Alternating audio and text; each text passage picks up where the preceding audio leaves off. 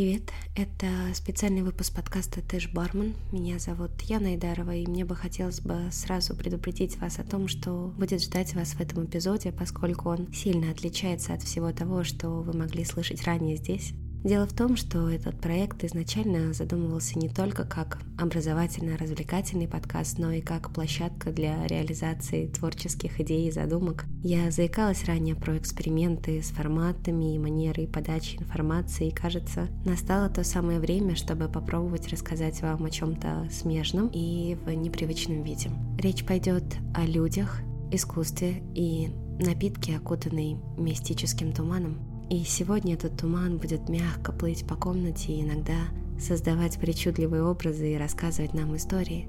Так что предлагаю вам расслабиться и погрузиться в сегодняшний рассказ. Приятного прослушивания. Его называли третьим глазом поэта и ядом, ведущим к неизбежному сумасшествию. Напиток, окутанный тайной и мифами. Горький вкус – пробуждающий воображение, аромат, который невозможно спутать ни с чем другим. В свое время любовь Европы к этому уникальному и печально известному напитку приведет к скандалам, слухам, убийствам и безумиям. Но всему ли виной объятия той самой зеленой феи? Абсент, изгой или король? В этом нам сегодня предстоит разобраться. И вот часы пробили пять на левом берегу Сены, ленивым парижским днем 1850 года. И по мере того, как тени удлиняются здесь, художники, модели, поэты и музы, писатели и мечтатели собираются в уютных барах и уличных кафе. Здесь нет заботы и суеты. Это время, чтобы воспользоваться моментом, лениво смешать бокал абсента и дрейфовать в плену волшебного тумана. В абсенте было несложно обнаружить двойственность, чтобы затем ее многократно усилить в поэзии и мифе. Дело в том, что абсент по большей части употребляли двумя способами. Первый был вполне традиционным для крепких настоек. Небольшая рюмка чистого абсента пивается за раз или небольшими глотками. Второй же способ, наоборот, располагал к творчеству. Абсент смешивали с водой, часто добавляя к нему сахар. При этом из прозрачного и ярко-зеленого абсент превращался в мутное, опалово-зеленое зелье.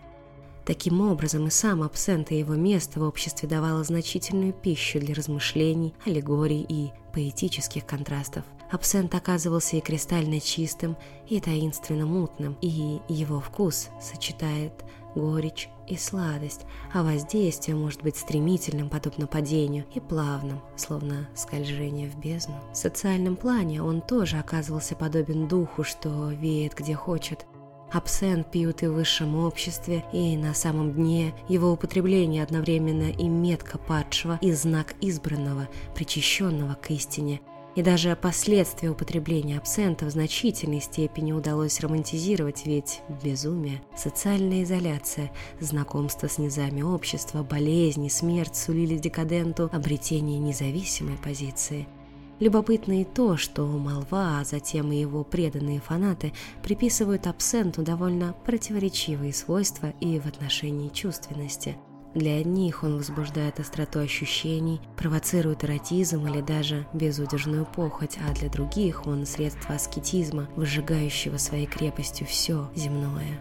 Яркими примерами, серьезно повлиявшими на многих творцов той эпохи, оказались литературные персонажи, красиво гибнущие ради то ли своего стиля, то ли неведомо другим идеала, что важнее всякой жизни. К таковым относятся прежде всего герои романа «Наоборот» Жориса Карла Гюсманса и «Полынь» Марии Карелли.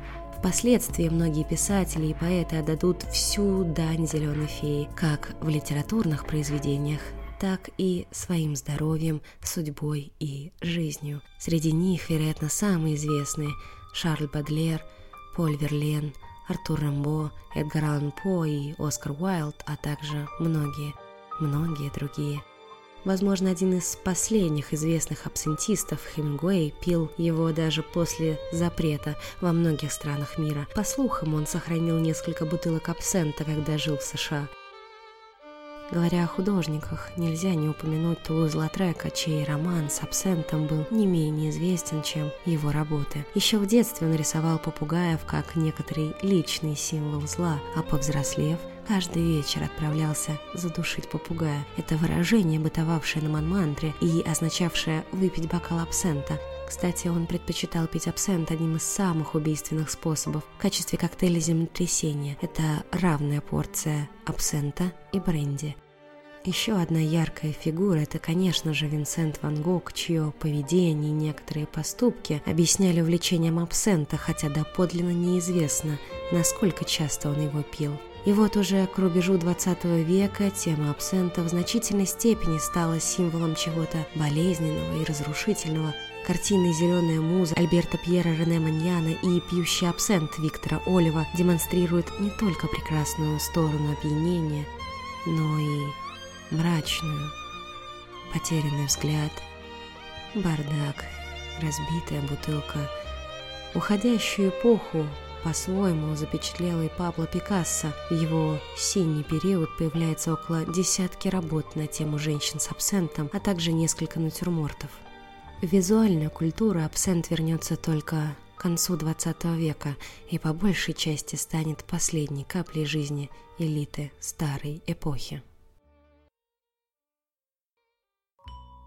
Абсент – это прежде всего крепкий алкоголь, и так уж вышло, что частое его употребление под любым предлогом вскоре разрушит и ваше здоровье, и психику. Некоторые ученые уже в 80-х годах в деталях описывали жуткие особенности абсентового алкоголизма, такие как мрачные галлюцинации, зуд, конвульсии и паранойю. Однако врачи и идеологи XIX века изрядно перегнули палку, виня абсент во всем подряд, от эпилепсии до шизофрении, от роста безнравственности и похоти до вырождения нации. И все-таки почему именно абсент стал воплощением всех зол и бед, а одновременно и средством привносить в эту жизнь нечто прекрасное и черпать в ней вдохновение. Почему на эту роль не были приглашены модные в то время эфир или хлородин, не свободно продававшийся морфин и не опиум, который в некоторых странах стоил дешевле джина? Я думаю, ответ прост. Все дело в ритуале, возникший вокруг абсента, который очень быстро стал катализатором, запускающий миф. В своем эссе «Зеленая богиня» английский поэт и оккультист Алистер Кроули писал в защиту абсента. «Мы же не проклинаем море, где бывает кораблекрушение, и не запрещаем лесорубам использовать топоры только из-за сочувствия Карлу Первому». И в этом смысле абсент и вся его история в искусстве учат нас тому, что жизнь требует не только риска, но и расчета. Зеленоглазая муза всегда может оказаться ведьмой с мутным серым глазом. И разница между ними порой всего пара глотков.